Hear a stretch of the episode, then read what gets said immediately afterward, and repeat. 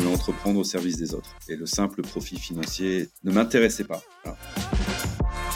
Pour ceux qui ont créé une boîte euh, qui marche bien, euh, c'est difficile de la quitter. On la quitte pas comme ça, surtout quand on en est le fondateur. J'allais me servir d'Advance et de sa performance en fait, et de la performance économique et financière d'Advance comme euh, comme socle pour pour générer de l'impact.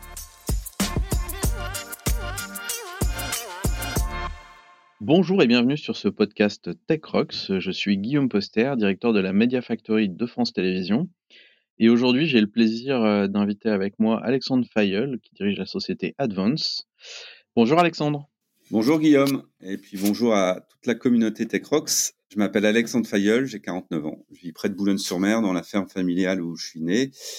Euh, mes parents étaient agriculteurs. Voilà, je suis fondateur et président d'Advance, un des leaders français de la cybersécurité qui regroupe aujourd'hui 400 personnes en France et en Europe, et également à Montréal et à Tahiti. On a des bureaux pour le 24-7. Et je suis toujours l'actionnaire majoritaire d'Advance. Je suis le président, selon la langue. J'ai délégué la direction générale il y a cinq ans déjà, une personne qui s'appelle David Bivan et qui est CEO, et on forme à deux le super binôme à la tête d'Advance. Très bien, merci. Et, et, effectivement, fondateur, dirigeant d'une boîte tech, hein, Advance, tu es ingénieur tu vas avoir plein de choses à nous partager sur ton quotidien pour les tech leaders. Et, et je pense qu'on parlera aussi de, de, cette partie agriculteur parce que je pense que c'est ce qui a défini pas mal de choses dans, dans ce que tu veux faire de, de Advance. Donc je le disais, tu, tu es ingénieur, est-ce que tu peux nous, nous raconter un peu ton parcours et, et les différentes sociétés auxquelles tu es passé avant, avant Advance? J'ai eu euh, mon bac à 16 ans. Euh, à 16 ans, je savais pas trop quoi faire. Enfin, j'avais pas trop d'orientation claire comme j'étais bon en maths, j'ai fait euh, des prépas maths sup, maths spé, et puis j'ai fait euh, j'ai fait l'ICEN euh, à Lille. Donc j'ai eu mon diplôme d'ingénieur à 21 ans. Et après, donc je suis un peu tombé en fait en études d'ingénieur parce que j'étais bon en maths en fait, un peu sans, enfin sans vocation particulière. Et en dernière année, je suis allé vers l'informatique un peu par hasard aussi, donc sans, sans passion particulière. Ça m'a amené à faire mon service militaire puisqu'à l'époque, en 96, encore, il y avait encore le service militaire. Donc je l'ai fait euh, pendant un an au service informatique de, au centre informatique de l'armée de l'air à Bretigny-sur-Orge. Donc après mon service militaire, bah, je suis, euh, j'ai commencé ma carrière professionnelle chez Bull Service comme chef de projet puis ingénieur d'affaires. Euh, ingénieur d'affaires, c'était un rôle qui combinait à la fois le, marketing, le business développement, l'avant-vente et, et, la gestion de projet. Et puis, ben, c'est l'époque où les, réseaux d'entreprise s'ouvraient sur Internet, où il fallait les protéger euh, contre les attaques externes. Donc, j'ai, chez Bull, en fait, j'ai, contribué à développer l'offre de services de, de Bull en matière de sécurité informatique. Mais assez rapidement, j'ai voulu créer ma boîte, en fait. Euh, donc, euh, à 27 ans, j'ai créé Advance. On était en, octobre 2000. Voilà. Et donc Advance, c'est pas une petite start-up, hein, c'est un projet que tu mûris et que tu construis depuis une vingtaine d'années quand tu dis j'ai créé ma boîte, qu'est-ce qui te pousse à créer ta boîte à ce moment-là? Qu'est-ce qui me pousse? Bon, le désir. Enfin, moi, j'ai un profil très indépendant en fait, donc euh, je pense que j'avais l'entrepreneuriat euh, dans mes gènes. Euh, là, j'ai créé dans la sécurité informatique parce que parce que j'étais. Bah, il se trouve que j'étais arrivé sur ce marché-là un peu par hasard, comme je l'ai dit tout à l'heure. J'aurais fait des études dans d'autres domaines, j'aurais entrepris dans ces domaines-là. Je pense que naturellement, j'ai après deux trois ans d'expérience, j'ai eu envie de, créer mon entreprise pour être indépendant, pour euh, pour tracer ma route. Je sentais bien que dans des organisations existantes, notamment des organisations comme Bull, où il y avait beaucoup de talent, mais euh, dépendre d'une organisation, de décision euh, et de, de, de cercles de décision qu'on ne maîtrise pas forcément, c'était vite euh, contraignant. Donc non, c'est l'envie de c'est l'envie d'entreprendre qui est dans mon ADN. Enfin, ça s'est largement révélé euh, au, fil au fil des années. Donc, on a créé Advance, ça s'est développé très rapidement. Très vite, j'ai compris que j'avais des qualités pour euh, entreprendre et c'est ce que j'aimais faire. Euh, par contre, très vite, j'ai cherché à... J'étais en, manque de sens, en fait, dans, dans le monde des affaires. Je je, rapidement, je me suis, au bout de deux, trois ans, je me suis pas senti hyper à l'aise dans le monde des affaires où tout était tourné vers le profit financier. Donc euh, très vite, je me suis posé la question de de, l'entrepreneuriat social euh, et de lâcher Advance en fait, de, donc de quitter Advance, de, de céder Advance pour me lancer dans l'entrepreneuriat social parce que je voulais euh, je voulais entreprendre au service des autres et le simple profit financier ne m'intéressait pas. Donc, euh, donc je me suis posé sérieusement la question jusqu'à abandonner l'idée de, de, céder Advance, puisqu'en fait, on, pour ceux qui ont créé une boîte euh, euh, qui marche bien, euh, c'est difficile de la quitter. On la quitte pas comme ça, surtout quand on en est le fondateur. Et donc, en cheminant, je me suis dit finalement, ben, on est quand même sur un marché qui est très prometteur, la sécurité informatique, qui est devenue la cybersécurité aujourd'hui. Il y a une super équipe qui est en train de se constituer, donc il y a un, y a un gros potentiel de développement en fait avec cette boîte. Donc en fait, en cheminant, je me suis dit que j'allais bah, plutôt que de quitter la boîte et, créer seul mon, entreprise d'utilité publique, euh, j'allais euh, j'allais me servir de d'Advance et de sa performance en fait et de la performance économique et financière d'Advance comme socle pour euh, pour générer de l'impact. Voilà, j'ai eu très vite ça c'est dans on, est dans, dans les années 2000 là très vite j'ai eu cette cette volonté cette vision de de me servir de la performance advance pour la mettre au service du bien commun.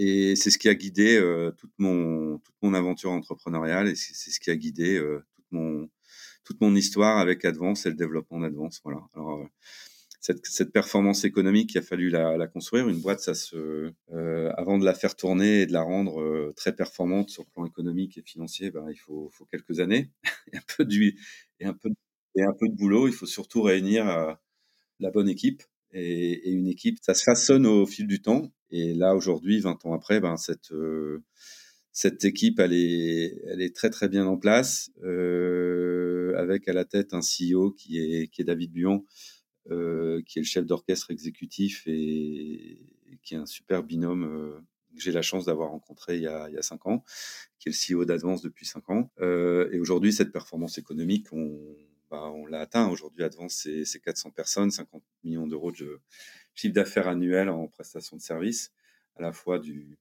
du consulting, mais aussi du, du SaaS, euh, de l'abonnement annuel. On fait 40% de croissance organique annuelle, on recrute plus de 100 personnes nettes par an, avec un turnover qui est très faible, qui est inférieur à 10%, là où le marché est plutôt à 25-30.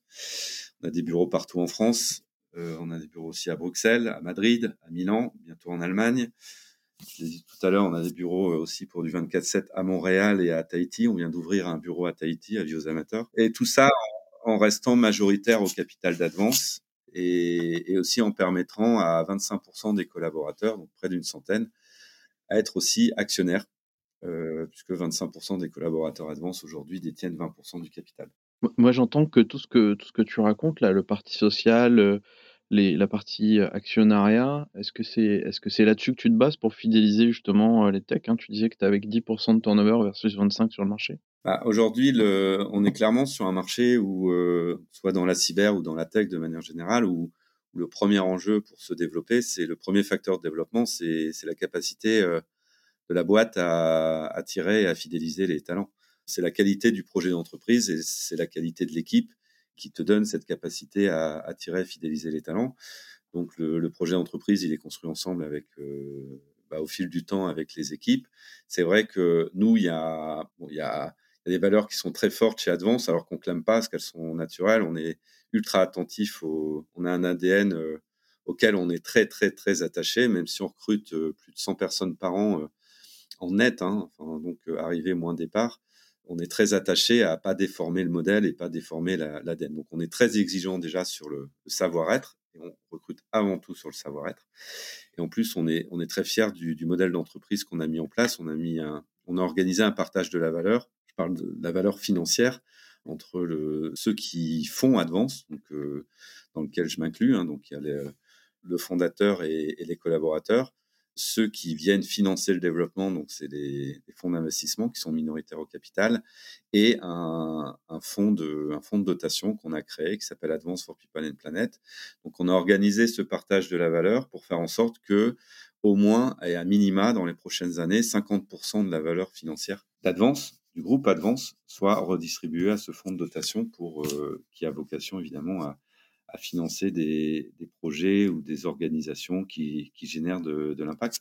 50% de la valeur financière, c'est énorme. Hein. Advance, on a été valorisé plus de 100 millions d'euros euh, en 2021. On sera valorisé au prochain LBO qui aura lieu en 2025-2026. On sera valorisé entre 500 et 1 milliard. Euh, donc 50% de la valeur financière, c'est 50% de ça, ce montant-là. Donc c'est euh, C'est-à-dire que ce fonds de dotation, il va capter, dans les 3-4 ans, il va capter entre 300 et 600 millions d'euros. Oui, ce qui, est, ce qui est énorme pour financer des projets sociaux. Et ce qui est énorme, surtout pour une boîte de notre taille. Et, en fait, aujourd'hui, ce, ce, dispositif Advance for People and Planet nous permet d'ores et déjà, parce que ce fonds, il a été amorcé avec 17 millions d'euros en 2021 à sa création. Donc, euh, moi, je l'ai amorcé en grosse, enfin, en grosse partie. Et en fait, ce fonds nous permet d'ores et déjà d'accompagner de, différents projets euh, impact en matière de, dans le domaine de l'inclusion, de l'éducation, de l'environnement, etc. Et évidemment, tout ça fait notre fierté. Tout ça, évidemment, booste complètement l'engagement et la fierté de, nos équipes, puisque tous ces projets, on les mène, euh, on les mène avec l'ensemble de notre communauté et on leur fait participer l'ensemble de notre communauté, que ce soit nos collaborateurs, mais également nos clients, nos partenaires. Évidemment, tout ça donne euh, un supplément d'âme à Advance. Et on est très fiers de ce modèle-là. Voilà. Donc, ça, donc plus notre performance économique est forte, plus elle vient nourrir notre, euh, notre euh, fonds de dotation, plus ça vient nourrir notre performance sociétale quelque part. Mais la force du modèle, c'est que ça vient nourrir en retour l'engagement, la fierté de nos équipes, ça vient doper notre marque employeur, ça vient aussi complètement modifier la relation qu'on peut développer avec nos clients, puisque au-delà de nous choisir, euh, de choisir notre savoir-faire cybersécurité, nos clients aussi nous choisissent parce que parce que quelque part, le fruit de notre collaboration va aussi contribuer à faire tourner ce, modèle. Donc c'est extrêmement, euh, extrêmement valorisant, c'est extrêmement bénéfique, euh, c'est gagnant-gagnant, et ça donne une raison supplémentaire à, nos collaborateurs, à nos clients de, choisir Advance, en. Voilà, ce modèle. On va, revenir un peu sur les initiatives du fonds, là. Toi, toi tu vois aujourd'hui vraiment un, vrai impact, en fait, de ton projet RSE sur, sur tes clients? Tu sens qu'il y a une appétence dans les appels d'offres du marché vis-à-vis de ça? Ouais, pas que dans les appels d'offres, aussi dans les, dans, les relations qu'on peut développer avec les, bah, les personnes avec qui on travaille chaque jour et avec qui on développe des collaborations qui cherchent à s'inscrire dans la durée. Aujourd'hui, les entreprises, elles ont un enjeu très fort pour... Euh, aujourd'hui, la, performance sociétale, ce que j'appelle la performance sociétale, c'est pour la mettre en rapport la performance économique et financière la performance sociétale, c'est la capacité des, entreprises à, créer et à générer des bénéfices pour les hommes et la planète, quoi. Enfin, pour la société. Et, de plus en plus aujourd'hui, le, seul pilotage de la performance économique et financière des entreprises ne suffit plus. En fait. Euh, on le voit, et ça c'est, on le voit et on le voit depuis, depuis plusieurs années. On sent bien que le, et bien au-delà de la, voilà, j'aime pas les termes démarche ESG parce que démarche ESG, c'est, ça fait longtemps qu'on on entend parler dans les entreprises et c'est du bullshit. Enfin, c'est, juste un, bilan ou un rapport annuel qu'on remplit. Non, moi, je parle aujourd'hui véritablement de la, performance sociétale des, euh, des entreprises qui est en train de s'installer de plus en plus, de plus en plus au cœur des modèles d'entreprise et au cœur de la gouvernance des entreprises. De plus en plus, les entreprises commence à mesurer, euh, au même titre que la performance économique et financière, commence à mesurer la performance sociétale. Et de plus en plus, c'est des éléments qui sont regardés par les actionnaires, qui sont exigés par les actionnaires. Euh, donc il y a un vrai mouvement dans l'économie euh, et auquel moi je souhaite contribuer à je souhaite contribuer à accélérer, mais il y a un vrai mouvement dans l'économie où de plus en plus la performance sociétale devient un, un élément de gouvernance majeur euh, au même titre que la performance économique et financière. Et pourquoi ça devient un élément de gouvernance majeur des entreprises? Parce que de plus en plus, ça conditionne l'engagement des collaborateurs, euh, l'attractivité de l'entreprise pour attirer des talents, etc., etc. Ça, ça conditionne aussi de plus en plus le, la capacité à attirer, fidéliser les consommateurs. Clairement, oui, il y a une prise de conscience dans la société et une envie des citoyens d'agir, d'agir euh, face aux urgences sociales et, et climatiques. Euh, et de plus en plus le choix de son entreprise, euh, le choix des produits qu'on consomme devient euh, quelque chose de plus en plus prégnant. Donc les entreprises, évidemment, en prennent conscience et les entreprises prennent conscience que pour continuer à exister, continuer à être performants, ils se doivent de, répondre aux attentes de leurs collaborateurs actuels et futurs, mais aussi de leurs clients actuels et futurs. Donc la performance sociétale, de plus en plus, elle vient s'installer au cœur de la gouvernance des entreprises.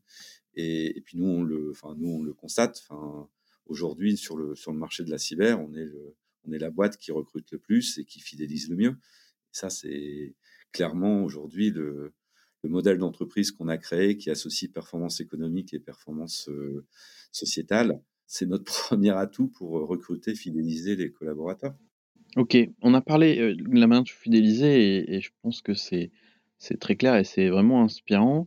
Tout à l'heure, tu as dit que tu recrutais sur les savoir-être. Alors, qu'est-ce que c'est pour toi un bon tech leader dans tes équipes et surtout, qu'est-ce que tu vas chercher comme qualité? Comment tu vas le le tester pour être sûr qu'il fit avec ce que tu cherches d'un tech leader et avec, heu, ce qu'est Advance? Un tech leader, un tech leader, enfin un leader de manière générale et un leader, heu, dans un univers tech, comme tout leader, c'est quelqu'un qui est capable de pour moi, un leader, c'est avant tout quelqu'un qui est capable de fédérer et d'entraîner. Euh, donc un tech leader, surtout sur un marché euh, en pénurie, euh, c'est quelqu'un qui est capable d'attirer et de fidéliser en fait, les meilleurs, les meilleurs talents.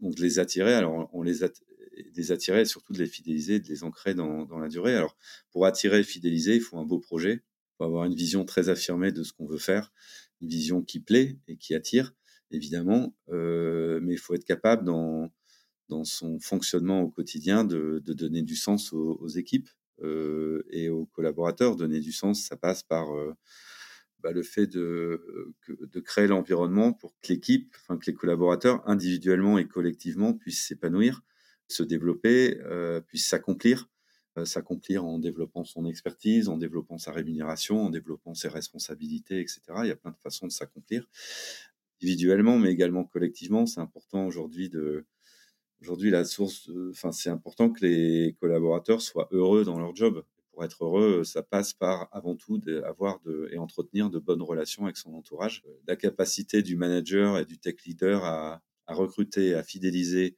à dessiner une trajectoire euh, pour chacun de ses collaborateurs, euh, une trajectoire qui va l'épanouir et, lui permettre de s'accomplir.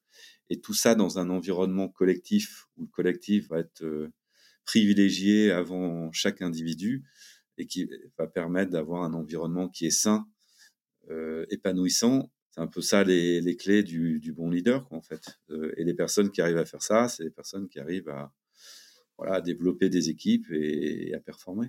Et, et toi, ça, c'est un, processus euh, très écrit avec euh, des tests, euh, des choses comme ça, ou c'est des échanges informels en fait qui conduisent à, à bah, valider une personne? Non, c'est les deux. Alors, au début, c'est un peu, mais au fil du temps, surtout quand on recrute plus d'une centaine de personnes chaque année, oui, ce qui est énorme. Hein. C'est un process qui se structure, etc. Le savoir-être, on va juger de la capacité de la personne à, à sa capacité, son autonomie, sa capacité à sa, sa, passion pour le métier, son envie de progresser. C'est aussi sa capacité à, à jouer collectif et pas être un mercenaire tout un ensemble d'éléments de savoir-être euh, qu'on évalue, euh, etc., etc. Et après, ce qui est important, c'est que le plus grand test, c'est l'intégration. Parce qu'à partir du moment où tu as su constituer une équipe euh, qui incarne ça au quotidien, la personne, euh, la personne qui présente le bon ADN, elle va rentrer comme dans un moule dans le. Elle va s'intégrer au réseau, en fait. Elle va s'intégrer naturellement. Et la personne qui partagera pas ces valeurs-là, cet ADN-là, rapidement, elle va pas se sentir à l'aise, elle va être rejetée par le collectif. Donc, euh, à partir du moment où tu as un socle solide et un collectif qui est fort, chaque nouvel individu qui rentre, enfin, c'est hyper sélectif, en fait. Oui, c'est ce que tu disais, hein, vu le volume de gens que tu recrutes chaque année, tu es obligé d'avoir ce collectif qui, qui donne tout de suite la culture et qui aligne tout le monde. En fait. bah, qui donne la dynamique, en fait. Qui donne le trait, qui donne la dynamique, qui, qui fait que tu rentres dans un collectif et tu es emporté par le collectif. Avant qu'on qu'on parle hein, de tous les, les, sujets que justement Advance finance en termes de projets sociaux, en introduction, tu nous as dit que tu avais repris la ferme familiale. Comment tu. Alors, tu as aussi recruté un CEO et c'est peut-être une partie de la réponse, mais comment tu arrives à gérer de front une société de plus de 500 personnes qui est dans une croissance folle, un, une exploitation en fait agricole qui nécessite aussi beaucoup de, de temps d'investissement. Donc on comprend bien que c'est peut-être pas toi qui conduis les tracteurs, mais comment tu gères ces deux activités entrepreneuriales de front Ouais, bah, d'autant que j'en ai une troisième qui est une écurie de course au large euh, que j'ai créée euh, avec euh, Thomas Ruyant, là, vous connaissez puisqu'il est intervenu lors de votre event d'année. bah, tout simplement en étant super bien entouré et en ayant des équipes qui gèrent. Donc, bon, chez Advance, c'est le gros du, job. Hein, donc c'est près de 500, enfin ça sera c'est 400 personnes aujourd'hui, ça sera 500 personnes à la fin de l'année. Bah parce qu'il y a une équipe euh, en place qui s'est constituée euh, au fil des années et qui est qui est et qui est euh, qui est orchestrée par un CEO qui est là depuis cinq ans. et je me suis attaché du coup à construire en parallèle de, ça le, dispositif Advance for People and Planet. Et, et moi, c'est le fait d'avoir pu mettre et trouver, surtout, trouver le, bon CEO qui est aujourd'hui complètement autonome pour diriger le, plan de développement en France et en Europe. Euh, ça m'a permis, euh, moi, de me concentrer sur le volet sociétal d'Advance pour créer un modèle qui, associe les deux, performance économique et performance sociétale. C'est ce qui m'a permis aussi de m'investir dans la création et le développement d'une écurie de course au large aux côtés de, de Thomas Ruyant. Euh, et aujourd'hui, c'est une écurie qui regroupe une, près de 25 personnes euh, à temps plein, qui aura sur le prochain Vendée Globe deux bateaux euh, pour jouer la gagne. Et puis, c'est ce qui me permet de, revenir à mes racines aussi et de dégager un peu de temps pour revenir à mes racines et, œuvrer pour des projets agricoles. Voilà. Donc, euh, c'est juste une question de. Moi, je, m'accomplis dans la vision et, dans le fait de tracer une route et de, et de, mettre en place les bonnes personnes qui vont, elles, se charger de l'exécution. En fait. Je m'accomplis dans l'entrepreneuriat et moins dans l'exécution. Oui, tu es, ben, un homme de création et pas forcément de gestion. Quoi. Ouais, je suis plus un créateur, un architecte qu'un quelqu'un qu'un qu manager qui au quotidien va va dérouler et développer euh, les équipes, etc., etc. Donc voilà. Donc je dès que je me lance dans quelque chose, je, je réfléchis très très vite à, à, au dispositif et à l'équipe qui va pouvoir euh, dérouler derrière. Quoi, en fait. Pourquoi l'écurie de course large C'est une passion ou c'est que alors sur le sur le summit, on a on a bien pu comprendre hein, dans, la, dans la conf qu'a animé euh, ton CTO, c'est qu'il y a, y a des vraies proximités euh, techniques et opérationnelles qui peuvent se créer par rapport à tout ce que vous avez créé autour de votre SOC. Mais qu'est-ce qui te fait choisir la course large quand tu, tu lances ce troisième projet entrepreneurial? C'est un projet perso au départ. Euh, c'est un coup de cœur perso. On a eu la chance, enfin, on a eu euh, l'opportunité de, de, participer à un projet. Alors moi, je suis, j'adore le sport. Je suis lecteur quotidien de l'équipe. J'adore le sport, j'adore la compète. J'ai l'esprit très compétiteur, donc, mais aussi très aventurier. Et en fait, en 2016, on, à l'époque, euh, Advance, on était euh, 75-80 personnes. On nous a proposé de participer, enfin de, de, financer, mais enfin de participer à un projet qui a réuni 180 entreprises et qui finançait un bateau pour faire le Vendée Globe, en fait, Thomas Ruyant. Et du coup, euh, bah, c'était chouette parce que pour notre taille et pour un petit ticket, on pouvait participer à cette aventure et embarquer l'ensemble de nos équipes euh, dans, cette aventure. Donc c'était chouette. Moi, je connaissais le Vendée Globe, mais sans plus. J'étais ni passionné de voile, ni passionné de course au large. Donc je connaissais les grandes courses, la Route du Rhum, le Vendée Globe, la Transat Jacques Vabre. Euh, je connaissais quelques grands noms de la course au large, mais euh, sans plus, je n'avais jamais suivi une course ni rien du tout. Et en fait, du coup, euh, c'est à cette occasion, moi, c'est cette occasion, j'ai rencontré Thomas Ruyant deux mois avant le départ du Vendée Globe, et j'ai tout de suite, euh, enfin voilà, ça, a été, ça fait partie des belles rencontres dans la vie, enfin des rencontres qui, qui changent, qui changent le cours des choses. Donc, euh, il y en a eu quelques rencontres dans ma vie qui ont été décisives, et celle-là l'a été. Donc, j'ai tout de suite accroché avec le bonhomme. Et puis la deuxième grande rencontre pour boucler cette aventure, c'était le départ de la, du Vendée Globe en 2016, au mois de novembre, avec ces 350 000 spectateurs amassés le long du chenal qui, applaudissaient et qui encourageaient les, les skippers qui remontaient le chenal euh, avant de partir en solitaire, affronter euh, entre 80 et, et, 120 jours de, de de, de tempête, de, galères, etc., etc. Et moi, voir ces skippers euh, partir faire le tour du monde en solitaire, sans escale, sans assistance, moi, ça m'a carrément touché droit au cœur. Enfin, ça m'a carrément parlé. En tant qu'entrepreneur, ça parle carrément parce que créer et développer sa boîte, c'est faire un Vendée Globe toute l'année. Cette course, le Vendée Globe, le skipper solitaire qui part affronter euh, les océans, les tempêtes, les galères pendant trois mois, euh, sans assistance, sans escale, en solitaire, oui, ça m'a parlé et je pense que c'est une course qui parle à, beaucoup d'entrepreneurs. Et associé à Thomas Ruyant, voilà. Donc je suis reparti ce jour-là avec une seule idée en tête, c'était d'aider Thomas Ruyant à gagner un jour le Vendée Globe. Voilà. Ça m'a tout. Il y a des choses qui s'expliquent pas. Euh, je suis reparti avec ça. Je savais pas comment, etc. À l'époque, j'avais pas du tout l'argent pour faire ça. Mais bon, euh, avec Thomas, on s'est revu à, la, à son retour du Vendée Globe. Et puis l'histoire a commencé comme ça. On a créé son écurie. On a on a financé son premier bateau, etc., etc., etc. Et je suis devenu le, je partenaire principal. Et en fait, j'ai relié euh, ensuite après 2-3 ans, j'ai relié Advance, j'ai relié ce projet-là, Terra Racing, à Advance sur deux, sur deux volets. Le volet technologique, puisque ce sont des bateaux qui sont des prototypes, qui sont ultra connectés, avec de capteurs, je crois qu'il y a 400 capteurs qui balancent des données en, temps réel. Et du coup, il y, a beaucoup de choses à faire en, termes d'exploitation, traitement de la donnée. Euh, ce qui est notre expertise, puisqu'aujourd'hui on est en cyber, on a, on a développé enfin, une des plus grandes plateformes euh, qui soit aujourd'hui en, France, voire même en Europe, en matière de, de, big data adapté à la cybersécurité.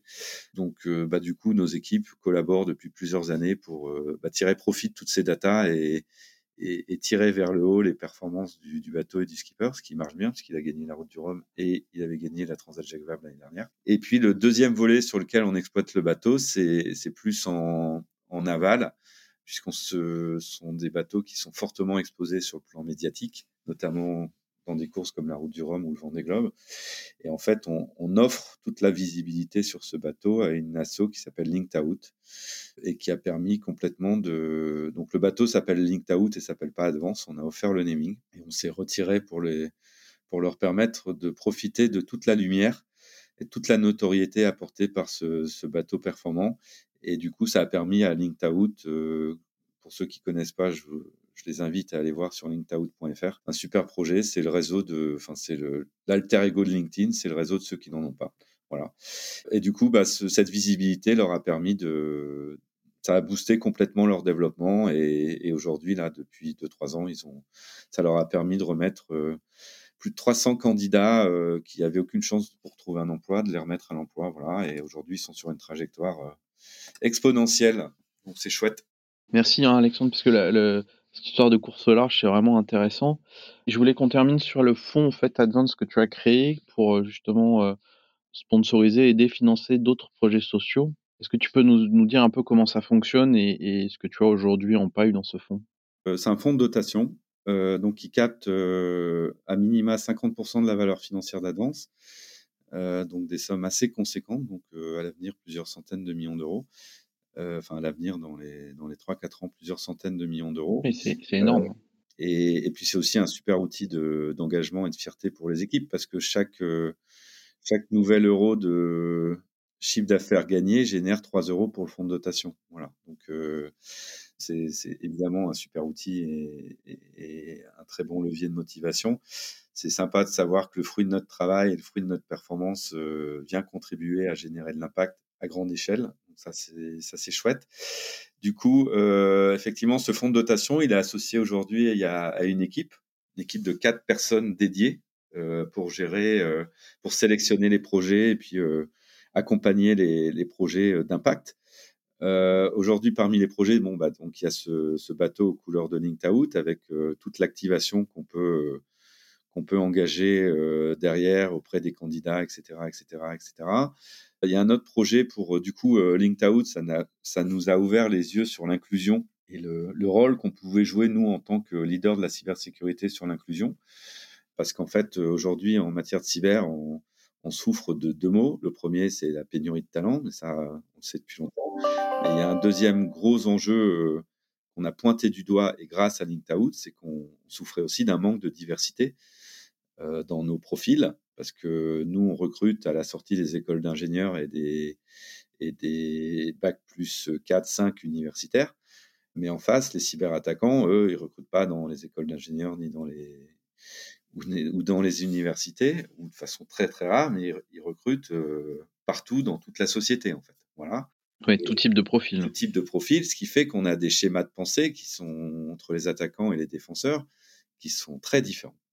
Et il y a un enjeu très fort au-delà de la pénurie de talent dans la filière cyber, qui est de développer la diversité. Et pour ça, euh, donc c'est nous, c'est nos, trois ans d'expérience avec LinkedIn qui nous ont fait pointer du doigt ce, cet enjeu de diversité pour les filières cybersécurité. Et aujourd'hui, on est un acteur euh, assez pionnier euh, pour développer, en collaboration avec Simplon, des programmes pour aller capter des talents et des centaines de. Aujourd'hui, il y a en France, il y a 2 millions de jeunes qui sont soit sans emploi, soit sans études, ou soit sans logement. C'est énorme, on les appelle les NITS. C'est 2 millions de jeunes, il y a forcément des centaines de talents euh, pour la cybersécurité euh, et pour d'autres métiers. Euh, mais en tout cas, pour la cyber, il y a forcément des centaines de talents, des gens qui n'accèdent pas aux filières traditionnelles cyber aujourd'hui, qui sont en situation d'exclusion et que nous, on veut aller chercher, qu'on veut aller sourcer, qu'on veut, enfin, qu'on veut détecter pour les emmener avec Simplon dans des programmes cyber adaptés pour les amener vers nos métiers. Et ça, c'est un grand programme d'inclusion pour la cyber qu'on a lancé. Euh, on s'est aussi associé avec euh, Microsoft et Simplon pour, euh, puisqu'on a parrainé la première Microsoft est dans cette démarche-là depuis pas mal de temps et ils viennent de créer aussi une première promo cyber dont on est parrain chez Advance. Et en parallèle de cette école Microsoft by Simplon, on, crée aussi notre propre école cyber avec Simplon et avec d'autres partenaires. Donc ça, c'est un, ça c'est un autre grand chevaux de bataille parce qu'il y a un, y a un enjeu très fort pour la filière cyber et en même temps, c'est très utile. Euh, autre programme qu'on a lancé, qui est le programme Cyber for Good, qu'on a lancé en collaboration avec Latitude et Sherit, qui sont des, des, des, assos de la Tech for Good. On a lancé un programme Cyber for Good pour rendre accessible euh, la cyber au, euh, à toute l'économie sociale et solidaire, donc toutes les assos, les entreprises euh, de l'univers social et solidaire qui ont des enjeux de cyber, hein, euh, ils ont du numérique, tout ça, ils ont des datas, ils ont besoin de se protéger, mais ils n'ont pas forcément les moyens. Donc on a créé un programme, Cyber for Good, il y a un site euh, où les assos, les, toutes les ONG en fait peuvent, euh, peuvent facilement avoir un, un, premier diag téléphonique d'une heure et puis avoir de l'assistance pour les aider. Voilà.